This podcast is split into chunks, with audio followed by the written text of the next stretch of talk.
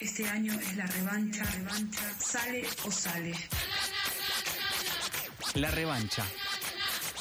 Random. De 18 a 19 por la tribu.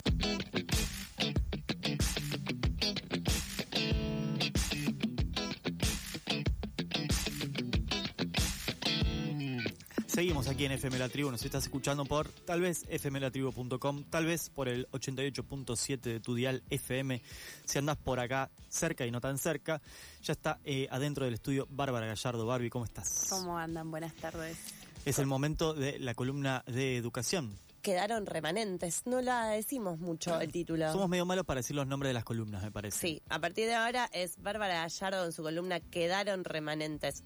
Tal vez era otra variante, porque viste que manejamos un montón, pero creo que quedó Exacto. esa. Quedó esa porque son temas que siempre son aquellos que quedan por ahí fuera de la agenda educativa porque siempre estamos corriendo con las emergencias. Y hoy, bueno, es un caso bastante particular. Les traje como tema la arquitectura escolar y venía justo pensando, caminando, mirando el barrio, que como yo vivo en Lugano, venir para acá a la radio eh, para mí es casi una excursión ya. Yo viví muchos años acá cerca y es como que volver a ver los edificios, ver cuáles se demolieron, cuáles volvieron, eh, fue- fueron restaurados y demás.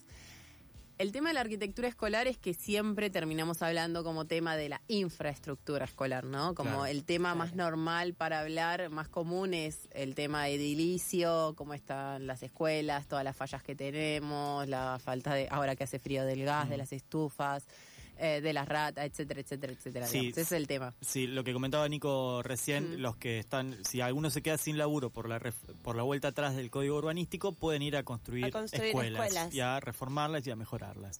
Sí, podría ser una solución. Algún. Eh, Salvamos al mundo. Chao. Claro, está en un programa. Vote por. Bueno, pero en realidad, más que ese eje, que digamos, eh, no es que no sea importante, sino que se me ocurrió pensar un poco en la arquitectura. Nosotros venimos pidiendo mucho en la ciudad de Buenos Aires, hace mucha falta de escuelas, lo sabemos, y hay que construir escuelas nuevas, ¿no? Y decir, bueno, ¿cómo tienen que ser esas escuelas nuevas y un poco cómo las están pensando y cómo se están diseñando esos edificios donde vamos a aprender? Eh, y bueno, entonces fui, hice un poquito de historia y les traje algunos datos para comparar. Pero primero quería hacer un ejercicio y es que se imaginen cómo es un aula. ¿Tengo que cerrar los ojos? No hace falta, no hace falta. No te Ah. ven. No te gusta de YouTube. es, eh, mayormente es cuadrada, no tiene nada, o sea, eh, si la ves vacía, ¿no? Después cuando se habita se llenan sus paredes de cosas, pero es bastante minimalista en su... Bien. Es un cuadrado vacío. Sí, diseñado para que de un lado esté el punto de atención, o sea, Sí. el pizarrón o la maestra, el maestro docente, y del otro lado, les pibites viendo para ese Y lado. la escuela en general, una escuela cualquiera. ¿Ustedes la piensan con un adjetivo? ¿Cuál sería? ¿O su escuela donde Uf, fueron? eh, y es que hay muchos. Eh, ¿Cómo era tu escuela? Chorizo. ¿Chorizo? eh, la mía era... eh, Raro. yo no, la es, tengo... no es la normal arquitectura a disposición de las escuelas. Yo me acuerdo de un gran galpón porque yo tenía... Sí, no, están manejando el concepto de adjetivos. Como profesora No, de no. lengua se los Eh, tengo que decir. Choricística. Eh, Choricera. Gigante, gigante. Gigante, bueno. Sí, también. No, No todas, igual, porque te podría decir No, que esa yo es la tengo que una yo escuela- fui. Después Claro. son las que yo trabajé. Claro. la mayoría de las escuelas se parecen en cuanto a en qué época fueron construidas. Exacto. Digamos, acá en la ciudad de Buenos Aires tenemos tres tipos grandes de escuelas. Me- Arquitectónicamente esto no es lo, lo más correcto, pero sí que, mm, que hay como tres grandes grupos. El grupo de las escuelas Palacio, las escuelas que fueron las primeras, las primeras escuelas que uno ve en el Distrito 1, que son como las de Retiro, eh, también por acá por Almagro hay algunas, eh, incluso hay en Once, digo que están más cerca de- del centro. Después tenés muchas escuelas que son las Cachatore, que se hicieron durante el periodo de que estaba Cachatore, eh, también durante la dictadura, en donde tienen todas más o menos la misma disposición Las de ladrillo a la vista. las de ladrillo a la Sí. vista. Y después las más nuevas, digamos, si queremos saltar eh, temporalmente, que se parecen un poco como a una caja de cartón, como Sí. todos los Mm, edificios sí. últimamente se parecen, digamos, con, con ventanitas. No hay tantas nuevas, tenemos que decir, porque no, no hay mucha construcción. Y después están como las improvisadas, ¿no? Tipo, Las bueno, que usan otro edificio Claro. Para nuevos usos. Claro. Entonces tenés de lo que era una fábrica y lo convertiste en una universidad o escuela, lo que era eh, algo hospitalario por ahí. También pasa mucho en el nivel universitario, que son refuncionalizados otros espacios o Estudiamos en una alquilados. fábrica. Nosotros estudiamos en una fábrica, otros estudian en hospitales y así. Bueno, eh, les cuento un poco el origen de estas escuelas y me llama la atención que ninguno de los dos haya dicho que su escuela era linda. ¿Ustedes piensan que las escuelas tienen que ser lindas? Sí. Ah, ¿y eran lindas sus La mía escuelas? era linda, sí. Estéticamente, o se sentían ¿A la ustedes como un lugar o en la que lindo? trabajo? En la que fui linda, La la, que que, fue. trabajé. No tanto. No y no. Bien, vos no estudiaste en la Ciudad de Buenos Aires, eso es No. un dato también. Eh, yo les quería contar que la primera idea de las escuelas, si nos remontamos al señor Faustino Sarmiento, Domingo Faustino, él pensaba que las escuelas tenían que ser espacios lindos, bellos, hermosos, palaciegos, un espacio de disfrute. Y en esto yo creo que mi columna se podría llamar La, la ciudad tiene que atrasar, como anti, el anti-eslogan, digamos, tenemos que ir para atrás y recuperar algunas de estas cosas porque se nos fue de las Aguante manos, Sarmiento chicos. se va a llamar. Se va a llamar así. Pero Sarmiento no estaba tan mal. era. claro. la Perdonanos, volvé. Yo me voy a ir a 1880. 1880. ¿Se acuerdan que cuando hablé de inclusión educativa también me fui más o menos al 1800? Sí. Con la federalización de Buenos Aires, de la ciudad de Buenos Aires, eh, estaba de presidente el señor Nicolás Avellaneda y puso bajo jurisdicción, bueno, como sabemos, el territorio de lo que ahora es la ciudad autónoma eh, como territorio federal. Esto coincidió con la puesta en marcha del plan de construcción masiva de edificios escolares y todos estos tenían como una misma tipología de civilización. No, tenemos que hacer la civilización. Esto es la civilización, esto es la barbarie. Acá vamos a estudiar y esta escuela va a ser la máxima expresión de la civilización. Claramente la generación del 80 que le representaba la civilización. Europa. Exacto. Entonces tenemos esos palacios tan divinos, tan hermosos, tan europeos. Compro igual, ¿eh? Yo Que trabajé en una palacio, así. más allá Trabajé de- en una así, es hermoso. Sí, sí, sí. Eh, que tenían esa, esa impronta. Entonces, ahí nos encontramos con muchísimas escuelas que siguen en pie, porque estaban hechas justamente para ser eternas, ¿no? No para durar cuatro años y que, y que se caigan a Y pedazos. vamos viendo. Exacto. Entonces, tenemos, por ejemplo, eh, una cita que les traje, que les quería leer.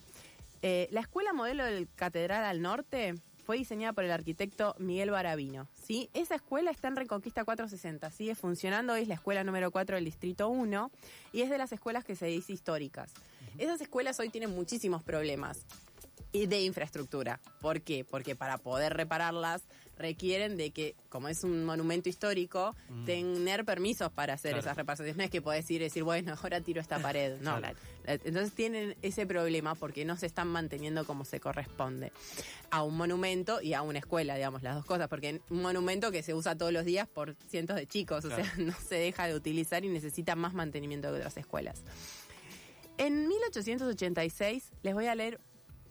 ¿Cómo quieren que haga? Les leo la cita y adivinan quién es. Dale, Dale, sí. sí. Dice: Todo niño, por humilde que sea, al pisar los umbrales de estos soberbios monumentos y entrar a estos recintos, se sentirá, por este solo hecho, dignificado e igual a sus tiernos compañeros, aun cuando desciendan ellos de la más elevada y pudiente alcurnia. Sarmiento. Y Sarmienta. No, Ah, ¿Quién? ¿Alguien, ¿Alguien mejor o peor? no sé qué decirte. Es una cita de roca. Ay, ay, no. Era mi segunda opción. Estaba, estaba Era una trampa, yo lo sabía. Ustedes Es obvio que era una trampa. piensen, miren lo que voy a terminar reivindicando a esta cita de Roca, ¿no? No a Roca como personaje, pero digo, es la idea de que los niños que en ese momento ingresaban al sistema escolar, que eran en muchos casos considerados bárbaros, digamos, con esa misma lógica, salvajes casi, que vengan a ser parte de un palacio. Sí, sí, y sí. que eso fuera parte de serlo eh, digno, digamos, que sea un espacio que dice que se sientan iguales a sus compañeros, aunque sus compañeros sean aquellos que desciendan de la alta alcurnia. ¿Por qué te agarras la cabeza? No, no, porque banco un montón. A ver, las cosas que te lleva a bancar la precariedad, ¿no? El problema es que Acuña está... eh, este es el, el corte. Acuña es peor que Roca. Claro, porque No, vos decís, bueno, para, ¿por qué sería bueno, no? Como hay un- una idea de lo bueno, de a dónde hay que llegar, que se salta el curnia. Digo, bueno, está lo salvaje y está aquello a donde se tiene que dirigir lo salvaje, que a priori mm, a ninguna de estas mesas está de acuerdo, pero vos hoy lees eso, ves a los pibes estudiando eh, con el techo que se les cae en la cabeza y decís, por favor, Roca, volvé. Claro, la idea era... quédate acá. No te muevas del Esta Ministerio parte, de Educación. parte. Las escuelas y nada más.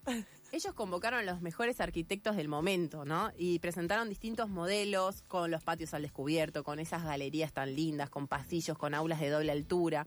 Eh, Incluso les pusieron piletas de natación algunas, salones de actos del tamaño de un teatro. Incluso si ustedes Sí. van al Bernasconi, Sí. tiene un teatro con una Espectacular. acústica Es un espectacular. edificio que tiene más de una escuela. Creo que son como tres escuelas. cinco. escuelas. Sí. Perfecto. Eh, entonces, todos esos palacios, el Palacio Pisurno también, algunos se parecen como a embajadas y tenían, justamente se usaban a los mismos arquitectos que hacían embajadas para hacer las escuelas. Entonces yo pienso, ¿podemos, tenemos forma de volver a esa impronta, no a esa ideología que Obvio, ellos obvio. tenían, sino a la impronta arquitectónica, es decir, ¿cuál era la búsqueda? La búsqueda era que la escuela sea un espacio que esté de avanzada en lo arquitectónico, no solo en la cuestión edilicia en sí, sino también desde qué, cuál es la mejor forma de aprender y cuál es el mejor espacio y más cómodo para estar. Y eh, hoy en día, ¿cuál sería el, el diseñador, el arquitecto que se está convocando para hacer las nuevas escuelas? Y ahí les traje otras cositas. Pinterest. Pinterest, no, yo- es que pasa esto un poco, ¿no? Yo siento que cada vez son más en lugares improvisados y la verdad que no sé si en las nuevas que hay se está siguiendo algún tipo de diseño en el sentido de usabilidad, ¿no? Como, bueno, para, acá qué va a suceder y por qué sucede acá, acá cómo me pega el sol para que el patio en invierno tenga un montón de sol, en verano cómo planifico una sombra. Digo, es infinito lo que se podría pensar en relación a las escuelas. Hay como dos sentidos. Uno sería que tenemos toda la oportunidad de hacer las escuelas nuevas que sean diseñadas con justamente con arquitectos y que sean de vanguardia y que sean edificios realmente que cumplan con algunos criterios que uno podría considerar como deseables. Y después tenés el problema de que vos no podés cerrar escuelas. Claramente tenés que abrir. Entonces tenés que remodelar Sí. o refaccionar las que ya están, que no fueron planeadas con esa misma lógica, digamos, porque muchas fueron hechas, como vos decís, de manera un poco más improvisada. Las cachatores, por ejemplo, sí fueron parte de un plan arquitectónico y todas tienen más o menos la misma, la misma impronta y tienen algunas ventajas y desventajas, digo, pero que en ese momento se plantearon, por ejemplo, patios muy grandes. Si ustedes leen a Inés Dussel, ella trabaja mucho sobre las posibilidades del patio escolar y cómo el patio tiene que ser el espacio en el cual se atraviesan las aulas y las cachatores tienen mucho de eso de la galería que dan todas al patio. Eh, también tienen mucho de techo vidriado. Digo, yo no soy arquitecta, pero sí uno entiende que, por ejemplo, es beneficiosa la luz solar para leer o Pues, para para estar despierta ten- todo el día menos frío también sí. y un montón de otras cosas. Hoy en día lo que se está trabajando, digamos, y después les puedo compartir para mm, en redes, es el trabajo sobre la escuela total y no tanto como la escuela compartimentada en aulas, digamos, que el aula en sí no sea tan importante, sino que tenga el uso de los otros espacios, los patios, los pasillos. Y sobre todo post pandemia, donde se vio la necesidad de los espacios abiertos y de los espacios ventilados, eh, poder recuperar esas ideas que ya se vieron en las escuelas nuevas o cuando trabajaba Montessori, que es una muy reconocida mm, por todos porque en los jardines se utilizó la- las ideas de Montessori para definir los espacios de jardines eh, y que tengan justamente espacio al aire libre que se fueron después retirando porque todos los jardines antes tenían jardín, árboles, arenero y hoy ya casi que ninguno tiene, a lo sumo tienen un patio con baldosas y algún juego, pero la parte natural se fue retirando porque falta en, todo, en toda la ciudad y sobre todo en los espacios escolares se retiró. Porque es costoso. Porque es costoso, Sí. porque muchos piensan que también es para evitar accidentes, Sí. digamos, mm, toda la pedagogía Montessori vos lo ves y decís, bueno, los niños tienen que estar trepando árboles, Sí. no cosa que ahora vos decís, trepando árboles, no, me, me van a hacer un juicio, se me va a partir un brazo, bueno, pero digamos, eh, sí quedaron algunas escuelas, como la que tenemos en Parque Avellaneda, en donde está rodeada de árboles y, se conservó el espacio porque se hicieron dentro de los parques, pero no son la mayoría. Cuando se hacen nuevas, no se está pensando en esa pata y en general tienen mucho playón de cemento y no tanto de, de uso del espacio verde. Y se está, o sea, hay gente dedicada exclusivamente a pensar la distribución de los espacios y decidió hacer este modelo o estudiando esto, las necesidades. Sí, sí, sí, hay arquitectos, digamos, yo no pude encontrar en la página del Ministerio quienes se están encargando de los diseños actuales, pero sí existen. Lo que sería interesante es que justamente podamos recuperar esta idea de que la escuela sea el espacio que consideremos más lujoso, más hermoso, más agradable y que sea el, un espacio también que esté hecho para...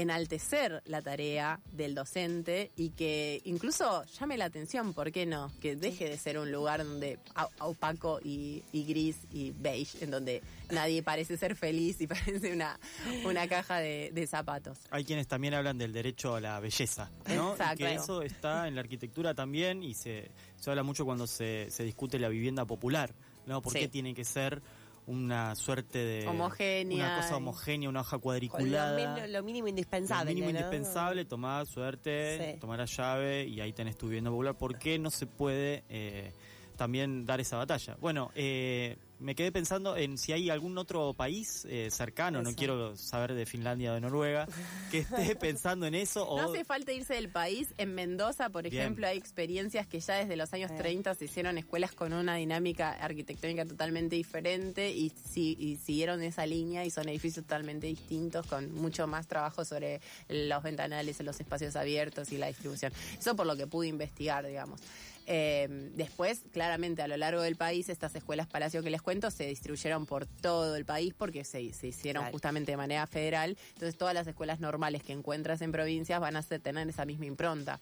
Eh, después no, no conozco otro caso, pero sí vi eh, justamente estudios de Mendoza de cómo ellos hicieron eh, escuelas y son como referentes en lo que es arquitectura escolar. Bien, eso solo para ver que se puede, ¿no? Que no es, eh, no estamos, eh, digamos, más arriba Sí, que... yéndose del país también eh, tenés a Tonucci en Italia que trabaja más sobre la idea de la ciudad infantil y de cómo el niño tiene que poder transitar, que lo podemos ver en otra columna porque también es interesante. Re. Eh, metemos una chincha ahí entonces para la próxima, para futuras eh, columnas eh, de quedaron remanentes a cargo de Bárbara Gallardo, las van a poder volver a escuchar siempre a través de nuestras redes sociales arroba revancha random, entrando a Spotify, etcétera, etcétera. Y la pueden seguir a ella también. ¿Te pueden seguir a vos también? No, no, Perfecto. sí, Bárbara No, no sé. Gallar y el número dos. Perfecto, porque eh, es millennial. Hasta aquí ha sido la revancha random. Nos volvemos a escuchar la semana que viene. Se vienen, se quedan en la continuidad de FM La Tribu con algo con R. Con Micaela Antevalemos, que está siempre de un lado del otro del vidrio. Gracias, Malén, por la operación. Lucila también aquí. Nos vamos. Bye. Chao. Adiós. Revancha. Temporada. Random. Random. Random.